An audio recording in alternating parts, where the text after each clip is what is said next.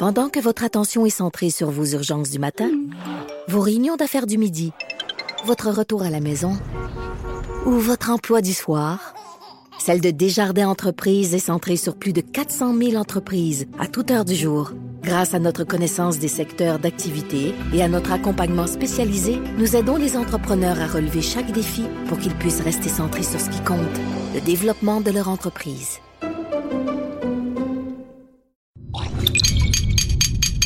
Cube Radio. Cube Radio. Acteur majeur de la scène politique au Québec. Il analyse la politique et sépare les faits des rumeurs. Trudeau le midi. En vacances. Trudeau le midi en vacances euh, en ce mardi et euh, vous voyez comment que ça marche bien. euh, Trudeau le midi en vacances, on commence même en avance euh, maintenant de, de deux minutes. Et euh, ben, je salue Jonathan Trudeau qui est dans les chauds soleils de la Floride alors que nous au Québec, ben, on est encore dans un système assez difficile. On parlait de tempête, c'est pas vraiment ce qu'on a, ça dépend des secteurs. Je dirais qu'à Montréal, c'était ce matin que ça brassait pas mal et ça se déplace tout ça vers l'est. Alors un peu partout au, au Québec, ce sera une journée encore un peu, euh, un peu difficile sur les, les routes. Ce sera à surveiller. On est encore en avertissement de- d'Environnement Canada pour les, euh, les prochaines heures. Que je voyais là à Montréal, c'est vraiment terminé. on attend un peu moins d'un centimètre euh, d'ici demain. Ensuite, ce sera des températures euh, assez froides, des moins 16, moins 15. Et la fin de semaine s'annonce quand même un peu plus positive.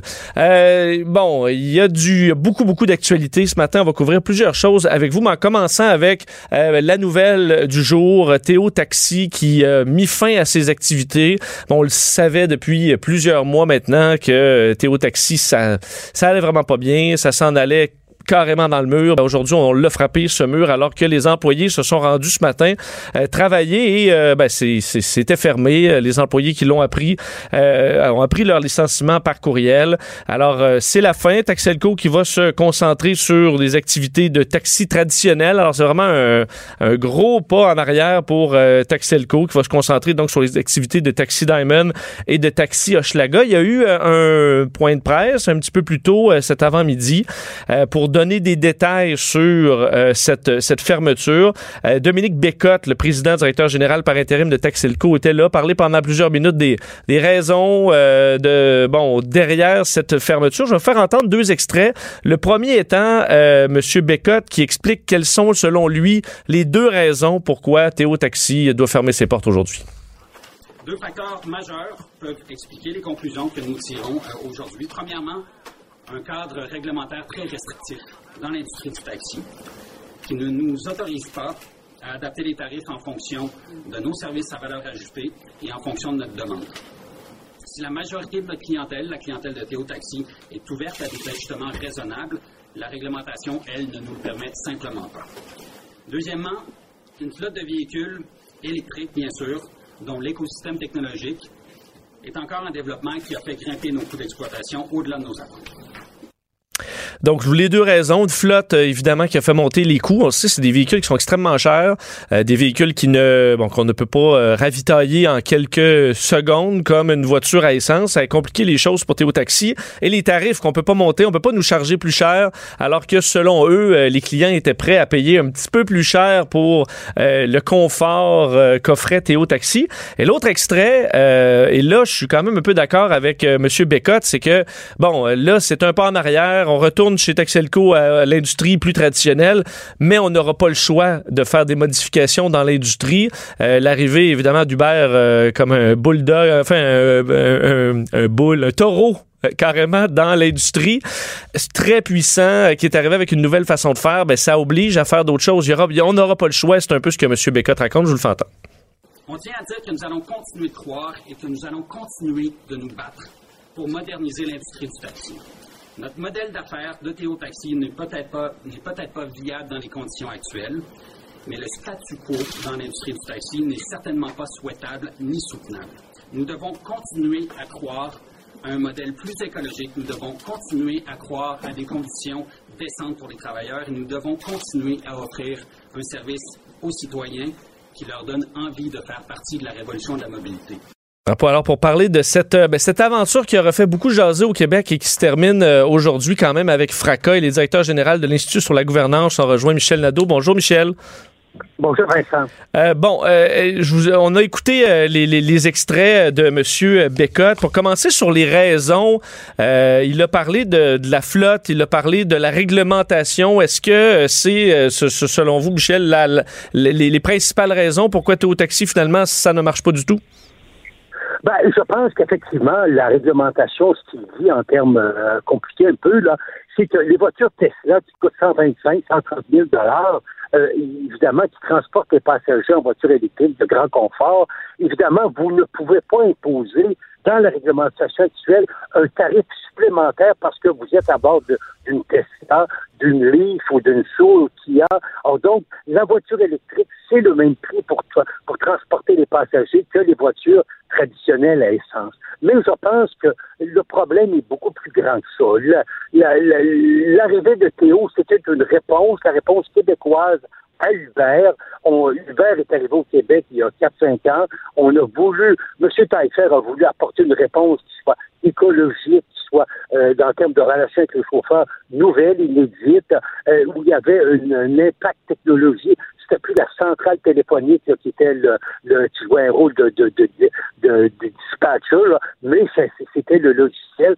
Et bien ça, on s'aperçoit que ça n'a pas eu le temps de développer et les coûts d'opération étaient trop élevés. L'achalandage, il n'y a pas eu assez de gens, même s'il y en a beaucoup qui prenaient Uber, euh, qui prenaient Théo, pardon, euh, il y, en a pas, il y en avait pas assez pour assurer des frais fixes très élevés de la compagnie. Donc, à l'exception peut-être de la partie application, une technologie que maintenant ça, paraît évident pour bien des gens d'utiliser une application facile comme Uber pour commander un taxi, mais le reste du modèle, donc le, salaire fixe, euh, le syndicat, euh, les belles voitures, euh, le, bon l'électrification, finalement c'est un échec de ce modèle-là presque au complet. Ben, c'est, on ne sait pas trop. Le, salaire horaire, euh, il y a des gens qui disent que bon, euh, le, le, chauffeur de taxi qui est motivé parce que chacune des courses qu'il fait lui rapporte à lui après avoir payé la location de son véhicule. Euh, il y, a une esthétique. Là, si vous êtes à l'heure, bon ben là, est-ce que vous allez courir après le? Vous n'avez pas à faire ça, vous attendez les appels. Et puis là, ben, évidemment, Théo pouvait les héler sur la route mais il y a, y a, des gens qui se promenaient pas très fort euh, pour autour des, des, euh, des, des, centres commerciaux. Ben, vous dites, Michel, la dernière fois, Ma, dernière, euh, la dernière fois que j'ai essayé de prendre un, Théo taxi, c'était il y a quelques jours à peine, et le taxi était libre effectivement. Je fais signe, et là il m'a demandé où j'allais. J'allais pas très loin. Là, j'étais sur, le plateau pour me rendre à Hochelaga. C'est pas très long, c'est 10 minutes. Et il m'a dit ah j'ai pas assez de batterie, il me reste 20% je pourrais aller juste. Et finalement il est reparti. Oui, ben c'est ça. Je pense qu'encore une fois, est-ce que la est-ce que la rémunération horaire avec des primes, il y avait des primes de satisfaction, le nombre d'étoiles, là. On voit que TripAdvisor, 66 des clients étaient très, très, très satisfaits. Mais euh, donc, de ce côté-là, M. Taillefer a bien fait les choses, mais euh, je pense qu'encore une fois, il n'y avait pas suffisamment de volume. Il aurait peut-être fallu plus d'argent, mais là, dépenser 50 millions, c'est beaucoup de, de dépenses d'exploitation, de pertes d'exploitation qu'on a assumées avec des publics. Là, évidemment, fallait tirer la ligne, c'est pour ça qu'aujourd'hui, c'est la fin de Théo. Mais euh, ce qui est important de redire, c'est que la révolution technologique, les appels téléphoniques et la centrale téléphonique, faut trouver autre chose pour concurrencer Uber. Ça ne peut plus être que les appels téléphoniques. Euh, si euh, ce modèle-là était euh, voué à l'échec, c'est sûr que même à première vue, on pouvait quand même se questionner un peu sur la rentabilité possible de ces, de ces véhicules extrêmement chers et tout ça.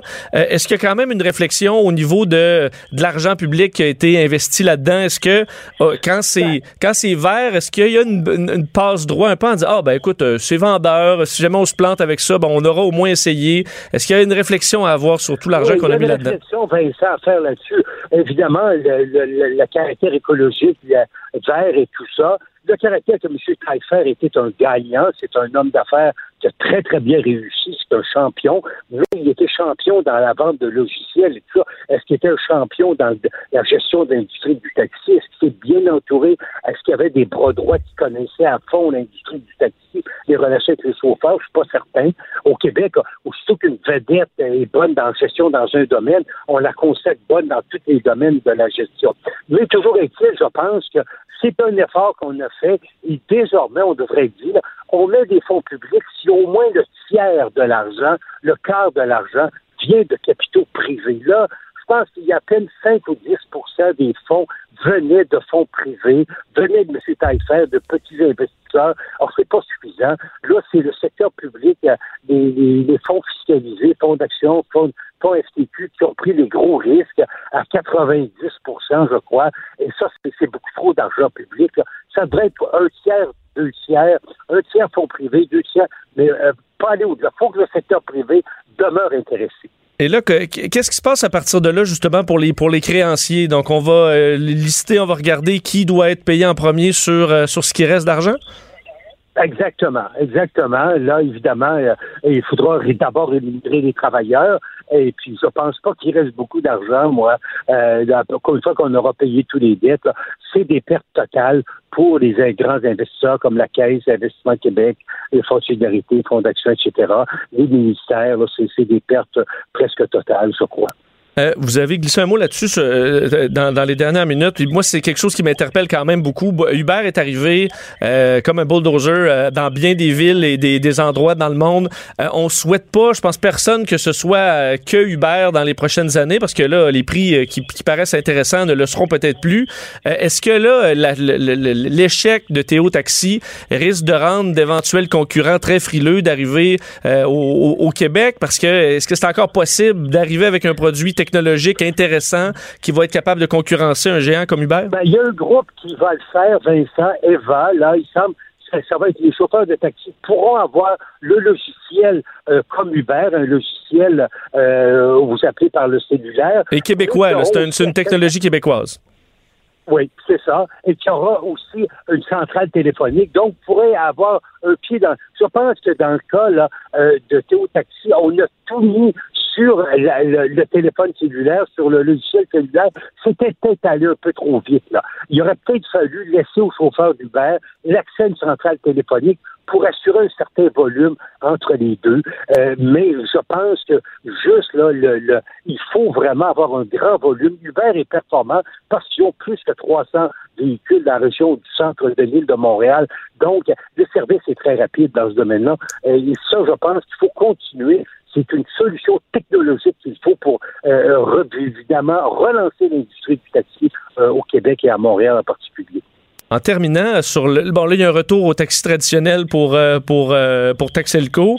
Euh, parlons-en du taxi traditionnel. ils ont eu quand même plusieurs années là, depuis l'arrivée d'Uber pour essayer d'améliorer un peu la qualité du service que bien des utilisateurs de taxi dénoncent. Est-ce que vous sentez qu'il y a eu une amélioration suffisante là-dedans ou au contraire ils ont ils ont manqué le bateau? Moi, je pense qu'il y a une amélioration suffisante, mais elle n'est pas suffisante. Il y a une bonne amélioration, mais en termes de qualité du service, euh, moi, je, je prends si souvent les taxis, je prends jamais Uber, et euh, je donne de bons pouvoirs. Et ce matin, des fois, une marque de reconnaissance, d'appréciation. Non. Euh, oh, je pense qu'il faut que les chauffeurs, il y a eu des efforts sérieux. Les véhicules sont plus propres qu'auparavant. Le service, on ne parle plus. Le chauffeur est plus en conversation avec sa, sa conjointe, son conjoint en vous conduisant. Alors donc, c'est beaucoup mieux. Mais il faudrait être encore mieux parce que les chauffeurs d'Uber sont vraiment bien disciplinés. et la concurrence est forte, la barre est haute. Il faut que les, entreprises québécoises relèvent la barre pour offrir un meilleur rapport qualité-prix et un meilleur service aux clients québécois. Euh, Michel Nadeau, un gros merci. Très bien, Vincent. Bonne journée. Bonne journée. Michel Nadeau, directeur général de l'Institut de la gouvernance sur cette fermeture de Théo Taxi. On voyait, euh, on a le, même avis sur euh, les, taxis traditionnels. J'en prends euh, souvent. Je varie. Moi, je prends Uber de temps en temps, le taxi de temps en temps, dépendamment d'où je me trouve. Et un des irritants majeurs, c'est que j'ai souvent à faire des distances pas énormes. je vais à Québec toutes les fins de semaine. On, je, quand je prends l'autobus, je débarque au, au terminus Sainte-Foy pour aller à un hôtel pas très loin. Euh, mais qui est trop loin pour aller à pied en hiver, trop loin. Je prends, j'ai pas de vélo là, qui m'attend à gare, j'ai pas de, j'ai pas de lift comme on dit, je ferai pas du pouce. Alors, euh, ben, je suis obligé de prendre le taxi. Et là, quand le taxi apprend où je m'en vais, qui est quand même une course, admettons, de 10 dollars, mais euh, il est fâché. il bougonne. Et s'il faut que je paye en plus avec ma carte, ben là, écoute, je me fais. Je, Le dernier, là, je suis arrivé, j'ai demandé prenez-vous la carte? J'ai pas d'argent cash, j'en ai plus d'argent cash, ça arrive jamais. Euh, ou presque. Et euh, j'ai demandé est-ce que vous prenez l'argent cash? Euh, Est-ce que vous prenez la carte? Oui, oui, OK, on peut la prendre. J'embarque, je dis je vais à tel hôtel. Ah ben là, là, la, carte, c'est pour au moins euh, tant.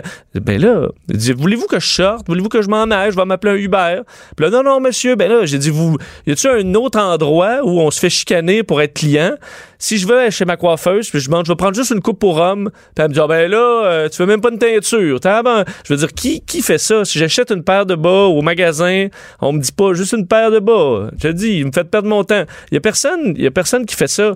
Au restaurant, si je prends juste une bière plutôt qu'une bouteille de vin, on me chicane pas. Ben, se faire bougonner d'en face par quelqu'un qui, qui, que tu payes. Puis moi, je type bien, je type très bien et je comprends que la course est pas très longue. Alors, je compense ça avec euh, un très bon pourboire quand je suis bien servi. Euh, et euh, ben ça, laisse- laisse-moi au moins le temps de, te, le, de te le dire. Je peux te dire, ben gars, je m'en vais juste là, mais m'a te rajouter 4 piastres, tu vas voir, euh, ça va être bon, mon chum. Mais non, c'est, c'est, et ça, c'est encore comme ça aujourd'hui. Je comprenais il y a des années quand c'était un monopole, disons, de l'industrie. Mais là, aujourd'hui, là, tu peux, je peux avoir une application où j'ai pas à transiger d'argent, j'ai un sourire, euh, j'ai des fils de charge pour charger mon téléphone. Veux-tu une bouteille d'eau? Voulez-vous de la musique? Quel style vous voulez? Dire, euh, à un moment donné, et je suis le premier à avoir critiqué Uber qui est une compagnie qui a été euh, très dure, qui est entrée partout en se foutant de toutes les règles, mais à offrir un service tellement de qualité qu'à un moment donné, tes clients, tu ben écoute, va falloir que je le prenne, que je le prenne, même si j'ai énormément de respect pour les bons chauffeurs de taxi qui travaillent des heures épouvantables pour euh, s'occuper du monde, puis on le sait, le monde, là, s'occuper en service à la clientèle, c'est pas facile, et ils ont souvent de la clientèle difficile, surtout ceux qui font des chiffres de nuit, là, c'est pas toujours, euh, c'est pas toujours facile. Mais, sourire puis un merci, ça peut faire euh, des miracles. Les vrais enjeux. Les vraies questions. Trudeau, le midi. En vacances.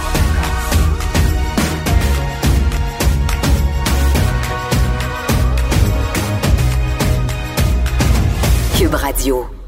À midi 18, euh, dans Trudeau le midi en vacances avec euh, Vincent Dessureau. Euh, cette semaine, ben, on parle de politique et euh, mettre en contexte sur le premier sujet parce que j'ai trouvé ça quand même très, très particulier. Euh, le bureau le bureau parlementaire du Journal de Montréal, Journal de Québec, sorti une nouvelle ce matin comme quoi une partie de la, des, députés libéraux au Québec souhaite que le PLQ s'excuse à nous, là, le, le- le peuple québécois, pour avoir été rigoureux au niveau budgétaire. Vous dites, ben voyons, il me ça fait pas de sens. Ben, euh, ce que la lettre dit, c'est, en, je vous lis un extrait, là, force est donc de constater que nous avons raté notre cible en voulant aller trop loin, trop rapidement pour revenir à l'équilibre budgétaire. Il est temps de reconnaître que nous aurions dû mieux protéger notre filet social dans notre quête vers des finances publiques plus saines et plus durables, et pour cela, je me dois de leur présenter nos excuses. Euh, une lettre qui aurait fait euh, ben, une certaine onde de choc à l'intérieur du, du parti en disant qu'on devrait davantage avoir une vision d'avenir plutôt qu'une vision comptable. Est-ce que le PLQ euh, commence à se déchirer à l'interne, ce qu'on voit généralement euh, pas très souvent? Et ça et d'autres sujets politiques, euh, aujourd'hui, on en parle avec, euh, avec Claude Villeneuve, qui est notre chroniqueur et analyste politique au Journal de Montréal, Journal de Québec, collaborateur euh, ici à Cube. Bonjour Claude, Salut Vincent. ça va bien? Ça va très bien. Euh, bon, commençons par cette histoire de lettre interne. Euh, Qu'est-ce qu'on sait de cette lettre qui circulerait à l'intérieur du parti? Eh, écoute, je suis super content qu'on ait l'occasion d'en parler parce que, comme tu le soulignais, c'est tellement rare que c'est le Parti libéral qui nous fournit ce genre de, de, de nouvelles-là. Habituellement, on voit plus ça circuler au PQ, Oui. des, des espèces de missives incendiaires comme ça. Et euh, en fait, le, le- bon, l'article du journal euh, l'évoque, mais ça semble être une tension entre les vieux de la vieille du Parti libéral. En fait, ceux qui, qui l'ont fait, le, le régime, là, bon, on parle de rigueur budgétaire, d'austérité, là, on s'entend pas là-dessus, mais j'aime bien parler de rigueur austéritaire. Ah, euh, qui- excellent. qui l'ont f- qui l'ont fait, qui sont allés à la guerre, là, puis qui ont défendu ces, ces compressions-là dans leur circonscription, puis qui, qui, qui ont payé le prix. Puis la nouvelle garde, là, la, la, la, la relève du Parti libéral, là, on, on devine les Marois Risky, Franz Benjamin, les, les, les nouveaux élus qui, eux, ont comme pas l'air de vouloir euh, endosser l'ensemble du, Mais- du, du bilan qu'ils qu'ils ont pris en signant leur carte, disons. Mais il me semble, Claude, que euh, euh, avec la défaite libérale, leur fierté, au moins, c'était de dire et de répéter qu'on a laissé la maison en ordre. euh, Même que François Legault euh, le- l'a répété, il l'a dit que les libéraux avaient laissé ben, des surplus derrière eux. C'était vu comme étant une fierté. Puis finalement, on, se rend compte que c'est pour, c'est pour l'image, mais bien des gens à l'interne qui disent, bon, au contraire, on aurait peut-être dû dépenser, donner des cadeaux parce que c'est peut-être ce que la population veut. Ben, en fait, c'est le, pire, c'est que c'est pas tout à fait conforme à la réalité. C'est que le, le, mandat libéral, il s'est un peu passé en deux temps. Puis tu vas t'en souvenir, les deux premières années, ben, c'était les années justement où ce qu'on parlait d'austérité, où il y avait des manifestations dans les rues. Mais le dernier budget de Carlos Létard, là, l'argent, là, ça pleuvait. Puis c'était beaucoup le résultat justement du travail qui avait été fait précédemment pour euh, se, se, se, générer une marge de manœuvre, pour mieux gérer les finances publiques, pour restreindre les dépenses. Le Parti libéral s'était donné une, une marge de manœuvre pour faire ça. Et maintenant, si François Legault est au gouvernement et puis qui peut euh, profiter de plein de surplus pour réaliser ses promesses, c'est grâce à ça. Alors c'est un peu curieux euh, cette lettre-là qui, qui, présente comme ça on avait été quatre ans là dans l'austérité. En fait, on dit que justement plutôt que le faire sur deux ans, on aurait peut-être dû l'étaler sur l'ensemble du mandat. Mais quand la lettre dit, il y a cette phrase-là qui fait très euh, politique politicienne, pas penser à la prochaine élection, penser à la prochaine génération, ben à l'usage, on constate que ça n'a pas été très payant électoralement là, pour le Parti libéral de faire ces ben, coupures-là. Mais en même temps, plus à la prochaine génération. Mais c'est ça, cette, euh, cette phrase-là, je, l'interprète bizarrement parce que je me dis au contraire, euh, avoir des bonnes finances publiques, essayer de, de, euh, payer nos, nos dettes, c'est ça qu'on veut faire pour la génération future. et c'est pas ce que, du moins, cette lettre-là semble dire. Ben c'est ça, c'est finalement on a fait un choix responsable, un choix qui était pas politiquement payant, qui était politiquement coûteux. Puis justement, là, les ceux qui sont encore dans le caucus, là, les Pierre Arcan, Hélène David, et Carlos Létard, là, ils, il, pourraient pas souscrire à cette lettre-là. -là, c'est sûr que si le, le, on, bon, on, comprend que la lettre est rédigée à la première personne, donc je sais pas si elle est destinée à être envoyée par le, chef parlementaire éventuellement, qui, qui devrait être la personne qui émettrait ce message-là. Mais je vois mal comment Carlos Létard pourrait rester dans un caucus de députés où on, aurait accepté un message comme celui-là. C'est comme renier tout son travail des quatre dernières années. Est-ce qu'il y a euh, bon un, parallèle qui se fait à l'interne chez la Nouvelle Garde avec euh, les libéraux de Justin Trudeau au fédéral qui euh, plongent dans le déficit et la population qui semble, ma foi, très peu être en être fâchée? Est-ce qu'on se dit, ben, dans le fond, d'ouvrir les vannes puis de dépenser, ça marche politiquement? Ben c'est ça. Écoute, euh, moi ça fait longtemps que je traîne autour de la colline parlementaire, comme tu le sais, et euh, on, je l'avais on l'a senti tout le long du mandat de Philippe Couillard, où euh, il y avait des jeunes libéraux qui étaient partis travailler à Ottawa, là, dans, le cabinet de, de, Justin Trudeau, puis ah, il avait donc l'air d'avoir du fun, puis les, les, les, les voix ensoleillées, puis Justin Trudeau il est cool, puis il voyage, puis il met des déguisements, puis tout ça, puis on l'aime beaucoup. Tandis qu'à Québec, les libéraux qui étaient restés là, ben eux autres, ils géraient de la rigueur budgétaire, des compressions. Puis ça se peut, oui, qu'ils se tournent vers Ottawa, puis qu'ils se disent ah ben dans le fond, c'est peut-être lui qui a la bonne recette. Justin Trudeau reste très populaire au Québec après quatre ans. Il a de bonnes chances d'encore avoir une majorité de députés ici. Donc, c'est sûr qu'il peut avoir une influence. Puis tu, remarques plutôt, j'ai nommé Marois Risky. Elle a été candidate pour le Parti libéral fédéral en 2015. Hein. C'est beaucoup à elle qu'on identifie une espèce de, de mouvement de gauche un peu... Euh, un peu euh, étranger au PLQ, mais qui est néanmoins en train de s'y infiltrer, on dirait. on sent que il y a beaucoup de gens qui veulent viser le champ de gauche progressiste. Là, euh, Environnemental, même qu'on a vu apparaître beaucoup chez les libéraux. Ben absolument. ça crée une situation parfaite pour la CAQ, parce que la CAQ, qui est un parti, là, bon, euh, on se comptera pas de, machette, de, de, de, on se fera pas de cachette ici, on se comptera pas de menterie. La CAQ, c'est pas un parti de droite, là. Tu sais, je veux dire, François Legault a fait campagne très au centre. Mais si t'es à droite au Québec, ben ta meilleure option, c'est pas mal la CAQ. Fait que ça fait en sorte que la CAQ, là, elle occupe toute la droite politique, elle occupe le centre également. Puis là, tu vas avoir Québec solidaire, le PLQ, le PQ qui va se battre pour le petit cadran de gauche. Écoute, ça peut pas être un bon choix du côté du PLQ de, de prendre cette direction-là. Euh, une des phrases euh, dans, cette lettre-là, euh, bon, que j'ai fait référence en disant si nous avions mobilisé le Québec autour d'une vision d'avenir plutôt que derrière une vision comptable, l'effet aurait été bien différent. Est-ce qu'en gros, ce qu'on dit, c'est que ben, les Québécois ne savent pas compter, alors il faut au contraire les faire un peu rêver, parler d'avenir et de projets, parce que une vision compte moi, que les politiciens aient une vision comptable, à la limite, c'est ce que je veux, des saines finances publiques, qu'on s'occupe bien de mes affaires. Je veux pas nécessairement que ce soit excitant, mais euh, est-ce qu'en gros, ce qu'ils disent, c'est que ben, c'est pas, pas ce qui nous intéresse? Ben, tu sais, c'est toujours un dilemme. On veut que nos, justement, que nos politiciens soient responsables. On veut qu'ils fassent pas sauter à la caisse. C'est nos impôts, c'est l'argent qu'on gagne durement pour leur verser. En même temps, c'est sûr que c'est dur de mobiliser les foules. Suivez-moi, nous allons payer nos dettes. c'est pas super enthousiasmant, mais euh, en fait, c'est exactement ce que Philippe Couillard essayait de faire. Tu sais, Philippe Couillard essayait d'avoir un, un, discours où il disait, euh, là, on a remis le Québec en ordre, puis là, maintenant, on peut améliorer la qualité de vie des gens, on peut améliorer la qualité de vie des familles.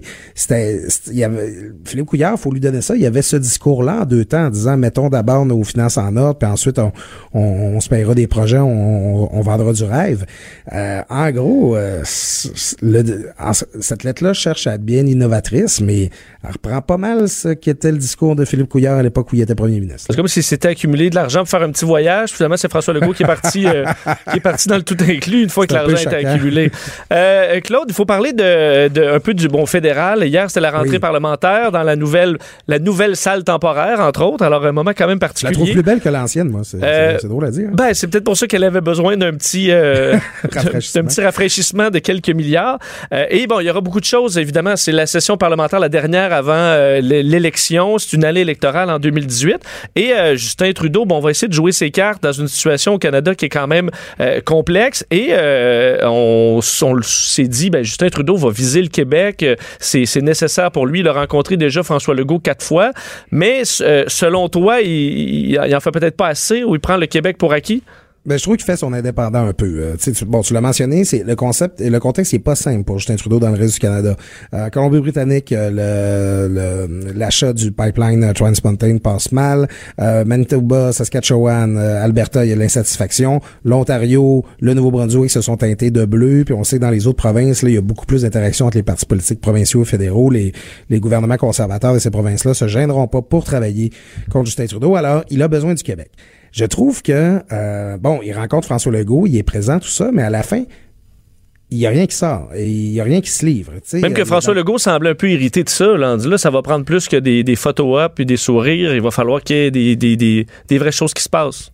Ben écoute, tu sais, c'est pas un enjeu national, là, mais nous, dans la région de Québec, on en parle beaucoup, là, l'enjeu du pont de Québec, qui est exactement au même point que quand Justin Trudeau est devenu premier ministre. Euh, il y a un paquet de dossiers comme ceux-là là, où on attend le fédéral. Euh, on parle du financement des infrastructures, là, que ce soit à Montréal ou à Québec. On parle, il y, a, des fonds fédéraux qui doivent être dépensés. Est-ce qu'il attend euh, encore un peu plus près de l'élection? C'est quand même, c'est proche, mais en même temps, d'annoncer ça, de faire, de déployer les milliards en janvier ou en février, c'est peut-être pas le bon timing. Mais ça va prendre, ça va finir par prendre des résultats. Puis à, ce niveau-là, le, budget fédéral qui devrait être déposé en mars là, va être très important. Il va falloir que, tu sais, Justin Trudeau, tu, tu l'as mentionné plus tôt, il, est dépensé en fou. On est dans, les déficits euh, par-dessus la tête. Puis on a l'impression que c'est, c'est juste pour payer l'épicerie, c'est jamais pour réaliser ses engagements. Euh, et bon, les gens disent ça à la caricature, mais c'est vrai qu'à part la légalisation de la marijuana, on a de la misère à nommer des réalisations très concrètes de Justin Trudeau. Là. Puis écoute, j'ajoute à ça le contexte sur les relations internationales où ça va vraiment pas bien pour le Canada présentement. Euh, écoute, Justin Trudeau est venu à Québec en fin de semaine. Il a été très vague dans tous ses engagements et surtout, ça c'est le dernier sujet dont je voulais te parler, sur la question du rapport d'impôt unique. Écoute, s'il y a bien un irritant que les gens ont par rapport à la relation avec leur gouvernement, c'est ce besoin-là de remplir deux déclarations de revenus, une pour le fédéral, une pour le provincial. Et euh, Justin Trudeau euh, a littéralement ridiculisé là, cette idée-là là, quand elle a été évoquée. Et il y a eu un front commun de ses ministres samedi qui ont dit non, qui ont répété des arguments qui qui tiennent pas vraiment en eux-mêmes. On pourrait y revenir, mais euh, on sent que Justin Trudeau a pas l'air intéressé à faire les efforts pour obtenir l'appui dont il a besoin d'avoir de la part des Québécois.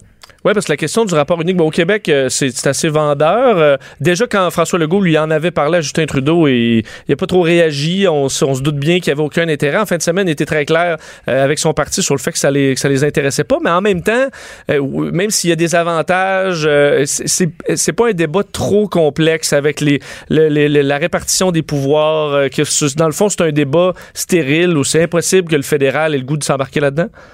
Ben, tu sais, ça dépend. Il y a plusieurs aspects. Premièrement, euh, il y a un consensus de l'Assemblée nationale là-dessus. Hein. Il y a une motion qui été adoptée tous les partis se sont entendus en faveur du rapport d'impôt unique géré par Québec. Puis à ce moment-là, Justin Trudeau avait tellement été arrogant, il avait dit « oh, l'Assemblée nationale s'est entendue sur quelque chose, quelle nouvelle! Euh, » C'est parce qu'il y, a plus de 50% des lois qui sont adoptées à l'unanimité à Québec. Là, c'est pas vrai là qu'on s'entend sur rien. Ça, c'est typiquement Trudeau. Il fait des excuses, puis il verse des larmes pour tout le monde. Mais quand c'est le Québec, là, euh, attendez-vous pas à ce qu'il verse la moindre larme. C'est le seul moment où Justin Trudeau va être ferme et euh, mais, mais mesquin, là, c'est quand il parle du Québec. Ça, c'est la première affaire. Deuxième affaire, écoute, les, les, les arguments évoqués par le fédéral euh, pour euh, contre la, déclaration de revenus gérée par Québec, bon, il faut savoir que dans toutes les autres provinces, il y a une déclaration unique, mais elle est gérée par Ottawa. Euh, c'est les arguments qui sont évoqués par les ministres, bon, c'est que Jean-Yves Duclos a dit, ouais, ben moi, comme euh, pour faire des politiques sociales, j'ai besoin de pouvoir m'appuyer sur des données fiscales fiables. OK, mais tu sais, dans les autres provinces, ils font des politiques publiques quand même, là, même si c'est pas eux qui perçoivent leurs impôts. Il y a moyen de partager les données. Après ça, Diane Leboutillier, la ministre du Revenu, a dit on a besoin de gérer ça nous-mêmes pour le- lutter contre l'évasion fiscale. Hey, laissez-moi rire, là. le, le Canada, là, c'est le plus grand bougon de l'évasion fiscale d'à peu près tout le G7, là. Tu sais, je c'est, c'est, c'est, c'est vraiment pas un exemple à donner. L'autre argument, c'est de dire, ouais, mais tu sais, c'est parce que ça va couper- coûter des emplois euh, dans la fonction publique fédérale. OK, fait que tu es en train de me dire que euh, maintenant, cette structure-là, justement parce que ça cause des dédoublements administratifs, euh, à la fin, euh, discutons-en, mais je, je trouve que, bon, c'est-tu compliqué, c'est une bonne idée, c'est une mauvaise idée? Euh, moi, je pense que c'est une bonne idée, mais je trouve que les arguments qu'on, que le fédéral sort pour pour s'y opposer sont complètement ridicules.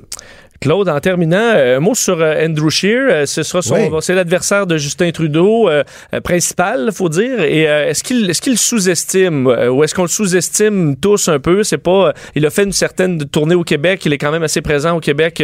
Andrew Scheer. Est-ce que euh, Justin Trudeau pourrait avoir des surprises quand même? Est-ce qu'il sous-estime? Moi, je dis méfiez-vous d'Andrew Scheer. Sérieusement, là, euh, ça peut être un gars très solide. Euh, D'abord, il n'aura pas, il n'a pas l'effet repoussoir qu'on pouvait avoir avec Stephen Harper. Euh, même si ses positions sont plutôt, se ressemblent beaucoup. Euh, il est plus jeune, il est plus souriant. C'est un grand homme. hein. Il y a plusieurs Oui. personnes qui ont été surpris Infoman là, quand on l'a vu là, euh, à côté des, des, des participants à l'émission. là. Il est- C'est un gars qui peut avoir une certaine prestance. mais C'est pas, bon, il sera jamais un gars qui a un grand charisme, mais surtout très rapidement, sa feuille de route est impressionnante. là. Le gars est devenu député à, à 25 ans, je crois. Euh, oui, c'est ça, 25 ans. Il était là en 2004, il est venu au monde en 79. Ça a été le plus jeune président de la Chambre des communes a été lui. Il avait 31 ans, puis il a manœuvré là, pour que ça arrive. Il a joué dans les coulisses, écartant des adversaires. Quand il, a été candidat au leadership du Parti conservateur, personne ne l'attendait là. C'était pas quelqu'un qui avait une grosse notoriété. Il est allé chercher plein d'appuis au Québec pour couper l'herbe sous le pied de Maxime Bernier. On a vu comment il a joué avec la gestion de l'offre. Euh, c'est un gars qui, euh, qui est loin d'être bête. Là. Puis moi, je m'attends à... Il va être intéressant à voir aller d'ici l'élection parce que c'est pas parce qu'il a pas l'air nécessairement des plus habiles que que- qu'il est stupide et je pense qu'il pourrait nous surprendre. Il, est, il peut être très. Est-ce qu'on le risque quand même de le voir assez souvent, entre autres, le bon, dans la région de, de Québec, essayer d'avoir des gains là-bas? Ben là, écoute, le carnaval s'en vient. Puis ça, c'est une tradition chez les conservateurs. C'est sûr qu'ils vont venir faire un petit tour. Voir bonhomme un peu? Ben oui, puis là, tu te rappelles Stephen Harper là, qui aimait bien venir se soigner la patte avec le Oui, bonhomme? oui. Mais oui, on, on- on va le voir beaucoup. Puis moi, je pense que les conservateurs ont un certain potentiel de croissance au Québec. Là. Il y a quand même une douzaine de députés. Et encore une fois, on fera pas d'Andrew Scheer un bonhomme 7 heures comme Stephen Harper l'était. Donc, euh, je et c'est l'endroit où on peut encore faire mal aux libéraux. Donc, euh, moi, si j'étais Andrew Scheer, euh, je me prendrais peut-être là euh, quelques petites réservations là au Château Frontenac là ou euh, au Queen Elizabeth à Montréal. là. Il y, a, il y a des possibilités de rencontrer du monde là. Sur la rive sud, peut-être un peu aussi, aller rencontrer en territoire Maxime Bernier. Oui, oui, pourquoi pas. Là. Ben, en fait, ils misent beaucoup hein, euh, sur euh, sur la bourse, les conservateurs, avec Richard Lehoux, l'ancien président de la FQM, gros candidat contre Maxime Bernier. Euh, en fait, c'est ça reste le plus gros talon d'achat des conservateurs. Maxime Bernier, il fera pas élire euh, euh, 25-30 députés aux prochaines élections, puis il fera pas euh, 10-15% des votes, mais il peut peut-être faire le 3-4% de votes dont les conservateurs auraient besoin pour battre Trudeau. Donc, ça va être à suivre. Mais moi, euh, Andrew je ne suis vraiment pas de ceux qui l'écartent d'emblée, euh, vraiment pas. Claude Villeneuve, toujours un plaisir. Merci beaucoup. Et on se reprend bientôt. Merci, bonne journée. Euh, Claude Villeneuve, je dis, euh, c'est toujours un plaisir, ben, parce que j'écoute d'habitude, là, là c'est là pour une première fois, chroniqueur analyse politique au Journal de Montréal, Journal de Québec sur cette année électorale qui s'annonce assez euh, intéressante au fédéral. Quand Trudeau parle de politique, même les enfants comprennent. Jusqu'à 13. Vous écoutez Trudeau le midi. En vacances. Midi 37 euh, dans euh, bon Trudeau le midi en vacances avec euh, Vincent Dessureau et on parle de ce dossier du euh, qui, qui est récurrent depuis quelques années. Est-ce qu'on devrait augmenter le salaire minimum à 15 dollars chez nous? Euh, Il y a des bon des études qui euh, qui ressortent un petit peu partout les endroits où ça a été fait, mais au- en Ontario on a augmenté de façon importante le salaire minimum l'an dernier jusqu'à 14 dollars. On visait le 15 dollars, ça a été arrêté par le, le nouveau gouvernement pour du moins euh, pour l'instant, mais ça donne quand même même une idée. Euh, on, certains économistes euh, bon, annonçaient une catastrophe en Ontario. Est-ce que c'est le cas? Mais pas du côté de l'Institut de recherche de l'IRIS, qui se veut, bon, un peu en contre-discours aux, ce qu'on appelle les élites économiques, du moins c'est leur avis. Alors, ils arrivent souvent avec un point de vue différent et intéressant. Eux ont analysé les impacts liés à cette augmentation de salaire minimum en, Ontario et selon eux, ben, les effets ne sont que positifs ou à peu près. On reçoit en studio euh, l'auteur et euh, un auteur et chercheur à l'IRIS, Philippe Hurtaud. Bonjour, Monsieur Hurtaud. Bonjour. Ça va bien? Très bien, vous? Euh, oui. bon, le salaire à 15 c'est un chiffre qu'on, qui, qui, fait débat un peu partout en Amérique du Nord. Est-ce qu'on doit augmenter le salaire minimum à 15 Ça a été fait, entre autres, à Seattle. Je vois qu'il y a mhm. des études, dans certains cas un peu contradictoires, pas nécessairement claires, qui ont été faites sur l'utilité là-bas. Là, il y a longtemps le dossier ontarien mhm. qui montre bon, une disons, un comparatif plus intéressant avec nous, selon vous, parce que c'est la province voisine, c'est une économie qui se ressemble? Oui, ben tout à fait. C'est sûr qu'on n'a pas exactement le même, euh, le même tissu économique que, que, l'Ontario. On pense au secteur financier, à l'automobile, mais globalement, on est quand même dans un environnement économique assez comparable. Euh, L'Ontario, certains États du nord-est américain, on, c'est de nos comparables directs. Donc, effectivement, euh, une hausse substantielle du salaire minimum dans le cas ontarien, euh, c'est le plus proche qu'on a donc d'une expérience empirique là, qui pourrait ressembler au Québec. D'où l'intérêt d'aller regarder de ce côté-là pour voir qu'est-ce qui se passe quand on augmente substantiellement le salaire comme eux ils l'ont fait l'an passé. Bon, beaucoup, euh, vous le savez, beaucoup annoncent euh, une, catastrophe économique. On avait vu, vous, avez même réagi dans le passé sur mm-hmm. l'économiste Pierre Fortin de Lucam qui parlait si au Québec ça arrivait d'une bombe atomique. la Banque du Canada qui parlait de, de, de, dizaines de milliers mm-hmm. d'emplois perdus au Canada si on arrivait là. finalement, votre, votre analyse de l'expérience ontarienne est plutôt positive? Ben, est assez positive. On va s'intéresser d'abord aux impacts négatifs et ensuite aux impacts positifs. Du côté des impacts négatifs, qu'est-ce qu'on nous dit? Attention, quand on augmente le salaire minimum trop haut, trop vite, on vient euh, nuire aux gens qu'on veut aider. Dans le fond, on... Euh, les entrepreneurs, les entreprises pourront plus maintenir des emplois de gens au salaire minimum. Donc, la personne qu'on veut aider en augmentant son salaire, elle va perdre sa job puis on ne pourra pas l'aider qu'est-ce qui se passe concrètement, surtout dans les catégories les plus à risque. Les jeunes travailleurs, 15-24 ans, les gens dans le commerce de détail, dans l'hôtellerie, dans la restauration. Les domaines qui seraient les plus touchés. Ben oui, les, ben, les domaines où les gens au minimum travaillent majoritairement. Les catégories d'âge, les domaines. Ben, on a une augmentation du nombre moyen d'heures travaillées par semaine par les travailleurs. Euh, on a une augmentation du nombre total d'emplois. Qu'est-ce que ça, ça nous dit? Ça nous dit évidemment pas que le salaire minimum a fait travailler plus les gens. On peut pas tirer cette conclusion-là.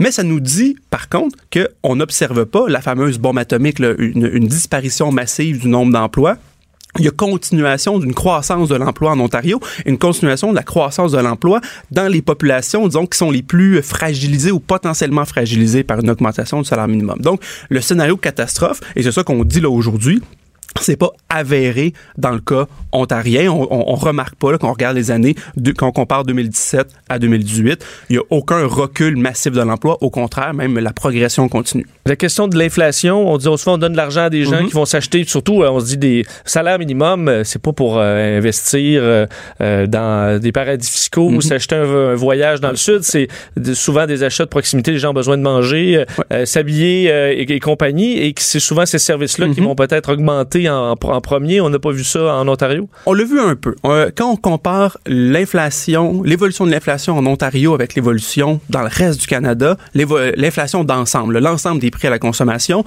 euh, la ligne ontarienne suit là, à quelques décimales près la ligne canadienne. Donc, pas d'impact on, ne voit pas une inflation fortement plus élevée pour l'ensemble du panier de consommation en Ontario par rapport au reste du Canada. Déjà, c'est un élément de réponse intéressant. Euh, le fait d'avoir augmenté le salaire minimum n'a pas détaché l'Ontario de la situation canadienne. Là où il y a un bémol à mettre, c'est dans un secteur particulier, c'est ce qu'on appelle la, catégorie que Statistique Canada emploie, les aliments achetés au restaurant. Donc, euh, quand on va manger au restaurant, finalement. Là, l'inflation en Ontario a été effectivement plus forte. Euh, plus forte qu'ailleurs. les euh, restaurants ont augmenté un peu leur prix. Les restaurants ont augmenté leur prix, exactement.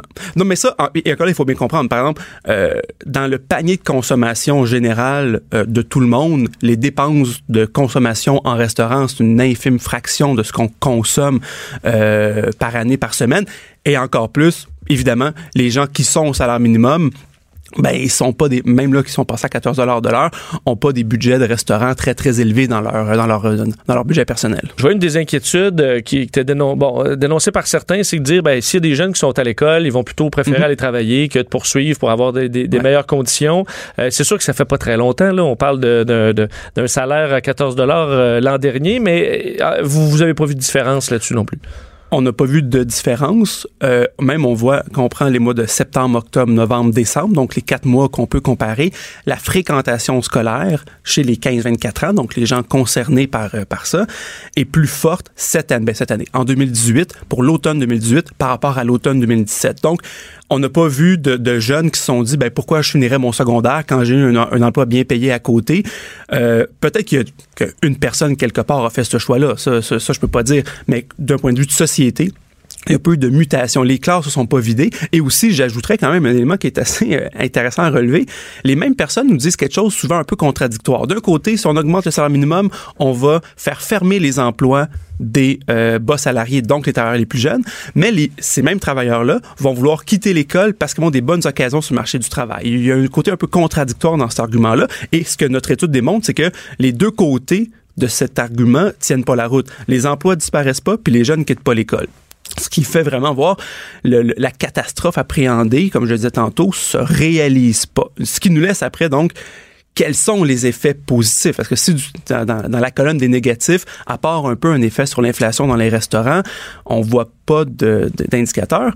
Ce qu'on voit clairement, nettement et sans aucun équivoque, c'est une augmentation massive des salaires des gens qui sont au salaire minimum. Les 15-24 ans, plus de 10% d'augmentation de leur rémunération horaire moyenne entre 2017-2018, les gens dans le commerce de détail, les gens dans la restauration, dans l'hôtellerie, des augmentations entre 14 et 16% Est-ce qu'ils font moins d'heures?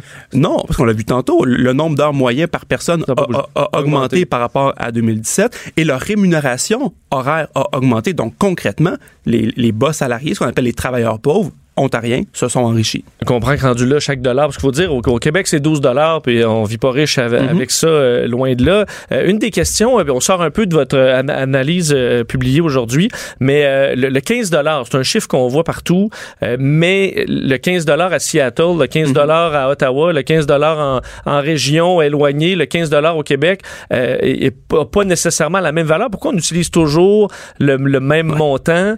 Pourquoi celui-là? Parce que, dans le fond, chez nous, le, le 14, ben, ça équivaut peut-être à 13 au Québec?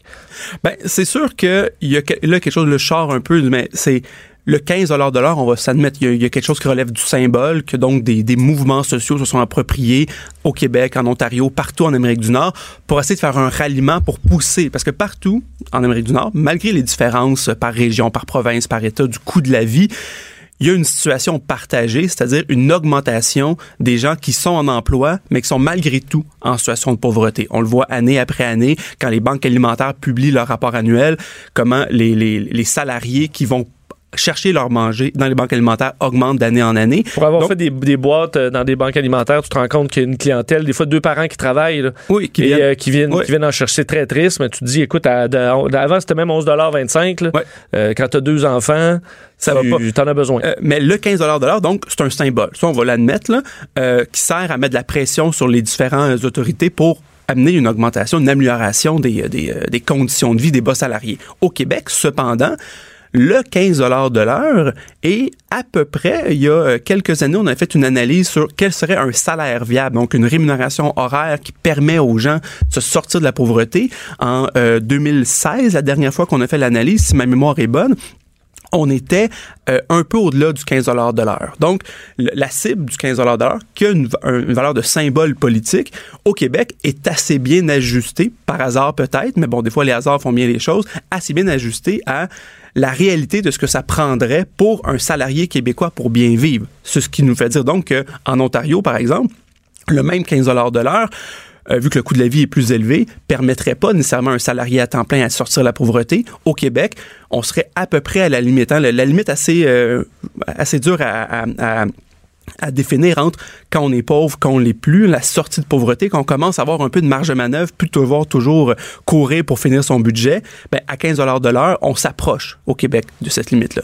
Euh, en terminant, en Ontario, on a, on a pris une pause, disons, dans la hausse des, des, des, euh, des- du salaire. On visait le 15 là, on est arrêté à 14 Est-ce que, selon vous, c'est c'est de la, de la politique ou parce qu'on dit on veut laisser les entreprises digérer cette hausse-là, euh, donner un peu de temps? Euh, Est-ce qu'ils en avaient besoin ou, dans le fond, c'était euh, électoraliste? Ben, c'était effectivement une- un engagement euh, de la part du euh, nouveau premier ministre, M. Ford. Euh, d'un point de vue économique, on voit pas la raison du ralentissement de la hausse. Euh, les entreprises ontariennes ont quand même été averties plus d'un an à l'avance. hein. L'ancien gouvernement libéral avait annoncé euh, trois hausses finalement là, pour amener jusqu'au jusqu'au 15 de l'heure. Donc le temps d'adaptation était là. La raison pourquoi je pense le premier ministre Ford a arrêté, c'est essentiellement euh, c'est un peu plate à dire comme raison, mais il a cédé aux, aux pressions des lobbies d'entreprises qui, elles, voulaient évidemment pas euh, d'une hausse supplémentaire. Malgré le fait qu'il n'y avait pas de rationalité économique, hein. l'entrepreneur individuel n'a pas tant que ça envie de payer plus ses employés, même si globalement ça n'a pas d'impact négatif sur l'économie. Malheureusement, le, le- le gouvernement ontarien a préféré euh, entendre la voix du, du- du côté patronal plutôt que la voix des bas salariés. Un dossier intéressant euh, qui, euh, qui va continuer de faire jaser au Québec, c'est sûr. Monsieur Hurtaud, merci beaucoup. Trudeau, le midi. En vacances. Pour nous rejoindre en studio, Studio à commercial cube.radio. Appelez ou textez 187 Cube Radio. 1877 827 2346. À midi 51 minutes, euh, l'émission s'achève. Je voulais revenir sur un dossier euh, vraiment important. Hier, on en parlait de, la menace dans la sécurité informatique et compagnie. Et aujourd'hui est une journée spéciale parce que c'est la journée internationale de la protection des données. Je sais pas si vous fêtez ça chez vous, euh, mais c'est ça aujourd'hui. Et il est arrivé deux incidents majeurs. Alors que hier, on vous parlait d'un éventuel Pearl Harbor numérique. Est-ce qu'on pourrait avoir des attaques d'importance? Ben, deux failles majeures dans les dernières heures annoncées euh, qui, euh, ben, qui vont faire gratter la tête à Apple. Normalement, Apple a une fiche au niveau euh, de la protection des données confidentielles assez bon, pas parfait, mais meilleur que, par exemple, Samsung ou d'autres. Et ben, ils sont obligés de sortir aujourd'hui l'air piteux pour dire on a une, grosse faille de sécurité sur FaceTime, un outil que vous utilisez peut-être souvent. C'est sur FaceTime, quand on avait le système de conversation de groupe, vous pouviez, avec une faille, euh, voir la personne avant qu'elle réponde. Donc, admettons, j'appelle euh, Joanie, qui est, en, qui est en régie. Ben, je suis capable de la voir avant qu'elle réponde. Et imaginez ce que... Ben, c'est- pas quelque chose que vous voulez. Souvent, le, téléphone, il est où? Euh, là, avant que tu cliques oui, là, t'es pas nécessairement... Tu te refais une beauté. Tu, euh, surtout que sur une place, on est plus lettre que sur euh, FaceTime ou, euh, ou les autres du, genre. Alors, euh, c'était un peu gênant. Euh, Alors, Apple, n'avait même pas de correctif à offrir là. Euh, On dit qu'ils auront un correctif plus tard cette semaine et que d'ici là, on, on stoppe carrément cette option de l'application. Alors, euh, ben, c'est pas c'est pas chic pour euh, pour Apple qui doivent dévoiler d'ailleurs leurs chiffres aujourd'hui euh, pour le dernier trimestre. Et l'autre dossier, encore plus grave, celui-là, c'est à Singapour. Singapour, cité-État ultra riche. On voit maintenant le Grand Prix de Formule 1. C'est un coin où tu dis la technologie doit être assez intense. Ben, on apprend que les données confidentielles de 14 000 personnes contaminées au VIH, donc des, des gens qui sont porteurs du VIH, dans euh, le, système médical de Singapour, euh, ben, ça a été euh, fuité dans les derniers jours par un Américain qui avait déjà été condamné par la justice et qui aurait obtenu d'un ami qui est un docteur à Singapour, qui avait accès au registre national des personnes porteuses du VIH. Mais imaginez-vous, là, vous êtes porteur du VIH, euh, c'est pas nécessairement tout le monde qui le sait dans votre entourage, voulez pas nécessairement qu'au bureau, euh, tout le monde sache ça, et ça se retrouve publiquement, là, la liste de 14 000 porteurs, dont une- euh, beaucoup euh, d'étrangers. Singapour est un endroit où des gens du monde entier vont faire leur tour. Alors, sur les 14 000, il y en a plus de 5 000, euh, plus de 8 000 qui sont des étrangers euh, qui, euh, dont leurs fiches médicales sont, se retrouvent là- là-dedans. Les données, euh, on retrouve euh, les, euh, ben, les noms, les identifiants, les coordonnées, les résultats de tests, d'autres informations médicales. Alors, c'est bien une chose là, que vous voulez pas qui se retrouve partout, c'est votre dossier médical. Et c'est la deuxième faille majeure pour Singapour en l'espace de quelques années parce qu'en juin et juillet dernier, les données médicales de de 1000 1,5 million de Singapouriens avaient été dérobés. Donc là, euh, tu dis, ça va pas pantoute. Euh, Il y a quelque chose à faire du côté de Singapour. Alors, euh, la question des données, à quel point tout le monde a accès à nos affaires maintenant, ça devient de plus en plus une question. Et l'autre dossier, rapidement, euh, dans les derniers jours sur euh, Netflix, un documentaire qui a fait jaser. Il y aura un film aussi euh, fait sur Ted Bundy, un des pires euh, tueurs en série de l'histoire américaine qui a été euh, exécuté il y a plus de 30 ans. Il y aura un film, c'est controversé aussi parce que le film apporte un ton un peu léger, mais dans le documentaire, on offre, disons, la perspective très élargie de cette personne-là, qui à la fois avait un côté horrible, c'est un tueur en série de la pire espèce, mais il avait un look un peu euh, sympathique, euh, même si que certains le trouvaient sexy. Euh, et là, dans le documentaire, il y a tellement de gens qui tripent soudainement sur Ted Bundy, que tu as des pires salauds, un des pires dégueulasses qu'on a pu voir dans l'histoire des États-Unis, ben les gens commencent à triper dessus au point où Netflix a été obligé d'écrire un message sur Twitter disant on voit beaucoup de gens commenter sur Ted Bundy en disant qu'il est hot. On voudrait vous, vous rappeler gentiment euh, qu'il y a des milliers d'hommes qui sont déjà très hot et qui pour la quasi-totalité, n'ont jamais été des meurtriers en série. Alors, euh, très bon point de Netflix et d'autres qui répondaient Ouais, mais il est vraiment hot. Puis Netflix répondait Vraiment, tu sais, vraiment, vous tripez sur un gars du genre. Alors, euh, c'est pas chic. On envoie souvent des histoires comme ça où on personnifie, où on montre l'histoire de- des pires criminels. Puis les gens les trouvent attachants, leur trouvent des explications. Puis finalement, les trouvent bien, bien cool. Alors, c'est le cas de, de Ted Bundy. Et dans le nouveau, dans le film qui s'en vient, ben, attendez-vous à ce qu'il y ait des controverses aussi. J'ai vu le preview, la bande-annonce, puis on le montre vraiment comme quelqu'un de super cool. Le montage est fait, est fait d'une certaine façon où les familles qui ont vécu la mort de proches ben, doivent revivre ça. Puis en plus, le fait que les gens tripent soudainement sur Ted Bundy. Cube Radio.